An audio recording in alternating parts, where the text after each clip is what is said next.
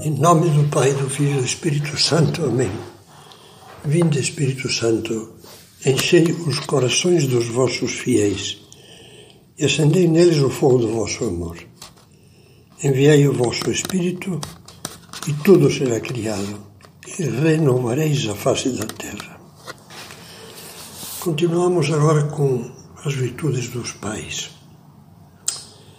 E o nosso comentário será dizer que para que as virtudes dos pais tenham a força do exemplo, precisam de duas condições. Ou melhor, tem que passar por dois testes de autenticidade: o teste da prova, serem postas à prova, e o teste da unidade de vida. Vamos ver isso. De uma maneira surpreendente, o apóstolo São Tiago começa a sua carta, a única carta de Tiago que há no Novo Testamento, dizendo: Considerai uma grande alegria, meus irmãos, quando tivestes de passar, tiverdes, perdão, de passar por diversas provações. Na realidade, nós desejaríamos que as provações fossem as menos possíveis. Mas São Tiago não pensa assim porque sabe que as, sabe que as dificuldades que nos põem à prova e nos fazem sofrer podem derrubar-nos, sim.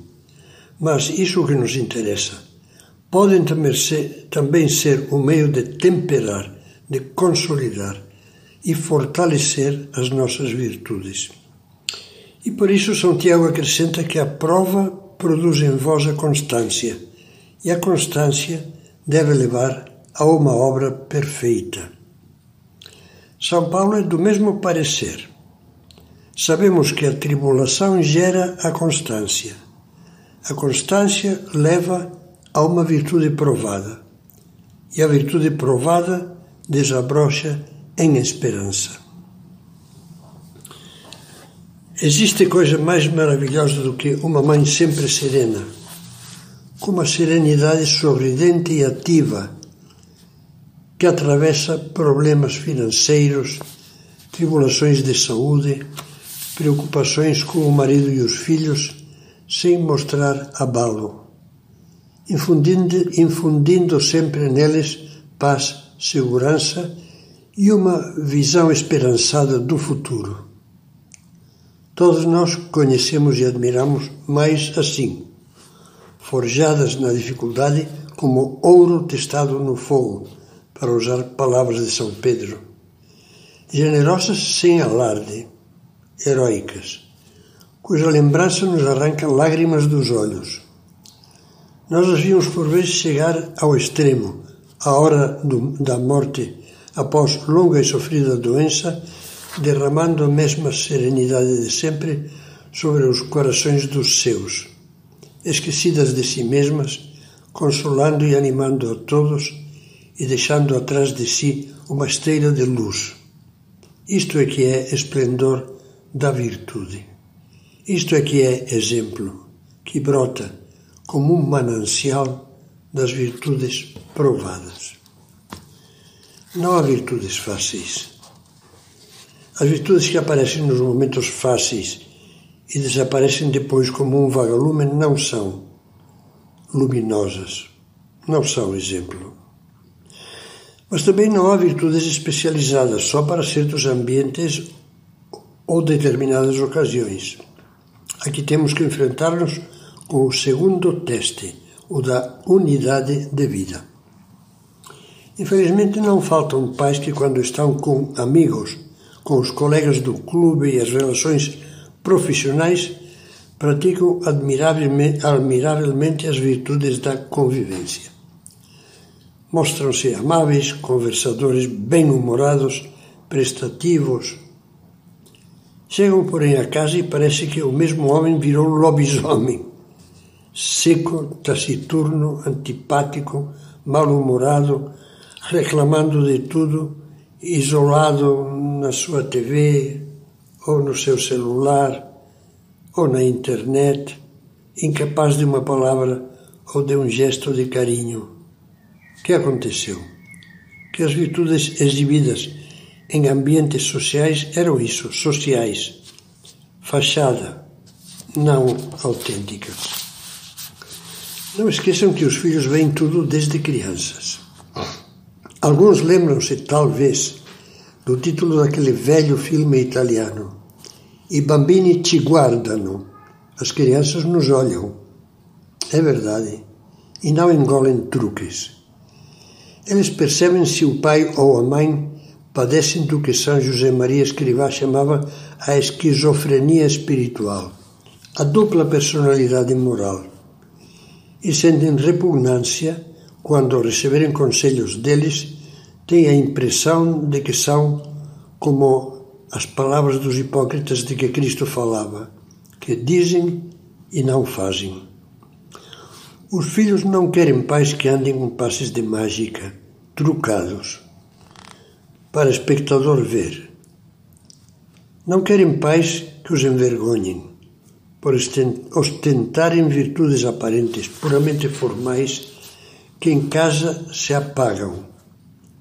Querem pais que sejam sempre os mesmos, um só, unidade de vida.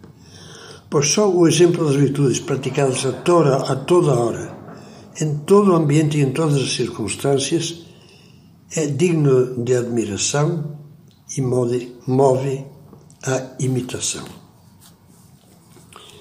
Eu pensava que, como simples amostras, nos podem ajudar algumas pinceladas sobre as quatro virtudes cardeais. Serão traços rápidos, impressionistas e mostrarão apenas umas poucas moedas do tesouro riquíssimo que cada uma dessas virtudes guarda em si. Prudência. Como ajuda e enche de segurança ter um pai que seja alegre, sensato e reflexivo que não improvise, que não dê decepções a toda hora, mudando de planos sem mais nem menos, que não dê sustos por ter se esquecido de controlar as contas bancárias ou os prazos disto e daquilo, que não precise ouvir aquelas palavras do paraíso de Dante. Siate cristiani a muovervi più gravi, non siate come penna ad ogni vento caminhai cristãos com mais ponderação. Não sejais qual pena movida por qualquer vento. Justiça. Como faz bem aos filhos ter uma mãe ou um pai que cumprem o que prometem, que não se desdizem, porque ficam, ficou mais difícil aquele passeio com os filhos estão cansados e são comodistas que não tratam os filhos como números, com ordens genéricas iguais para todos, como se o lar fosse um quartel, mas, como pede a justiça, tratam desigualmente os filhos desiguais. Logicamente, não por mimo ou preferências injustas. Que se fazem uma repreensão justa e prometem um pequeno ou médio castigo, Castigo grande quase nunca se justifica. Não amolecem, mas cumprem, sem deixar de cercar o filho punido da certeza de que é muito amado e só se quer o seu bem. E fazem bem aos filhos outras justiças menores do cotidiano. Por exemplo, saber que os pais não se aproveitam nunca de um troco errado, devolvem ao caixa a diferença nem dão jeitos para enganar e deixar de pagar uma entrada que qualquer pessoa honesta paga. Fortaleza. Bastaria lembrar-nos mãe que admirávamos, admirávamos há, há uns instantes. Mas é também um exemplo maravilhoso viver num clima familiar em que não se ouvem queixas nem reclamações em que ninguém se julga mártir ou vítima, em que o pai exausto é capaz de ficar brincando com os filhos, interessando-se pelas suas, pelos seus pequenos problemas ou pelos seus sonhos e alegrias. E tudo isso sabendo oferecer a todos um sorriso afável no meio da pena ou do esgotamento. Mães e pais que sempre projetam a bela luz da paciência e da constância. temperança.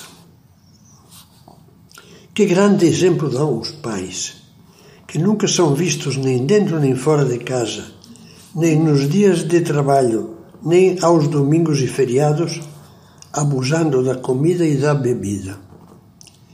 Que não se iludem achando que vão enganar os filhos, dizendo-lhes que se trata só de um aperitivo, de que precisam muito porque andam fatigados e faz bem para a saúde. Quando os filhos veem claramente que eles abusaram, que estão altos, com a voz gosmenta e as pernas bambeando por excesso de álcool. Pelo contrário, como toca o coração ver aquela mãe que habitualmente gosta do pedaço de carne que tem mais nervos e gorduras. Ou ver o pai que gosta do cinema que a mãe adora, mesmo em dias em que joga o seu time. E a temperança no celular, na TV. Acham que os filhos são tolos?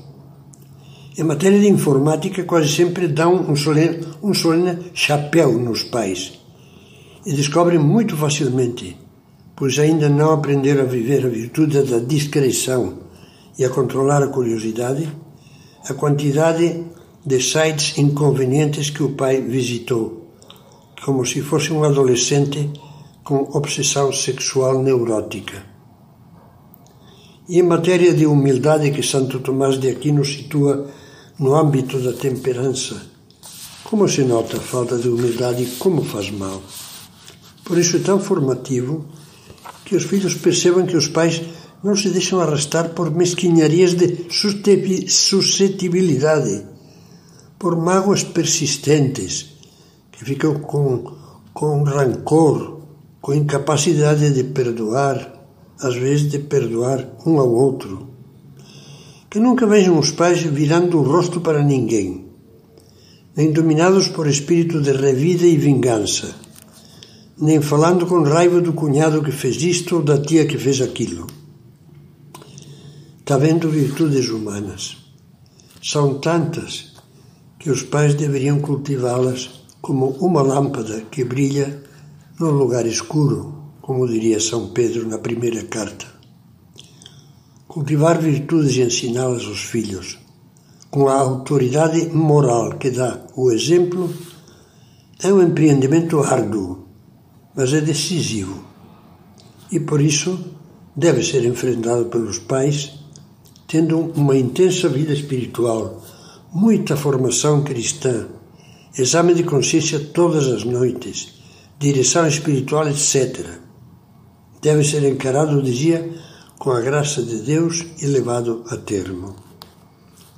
Oxalá os filhos, quando crescerem, possam dizer, e com isso termino estas meditações, possam dizer que nunca se apagou deles a imagem do pai, a imagem da mãe, e que até a velhice o pai e a mãe continuaram a iluminar-lhes a vida.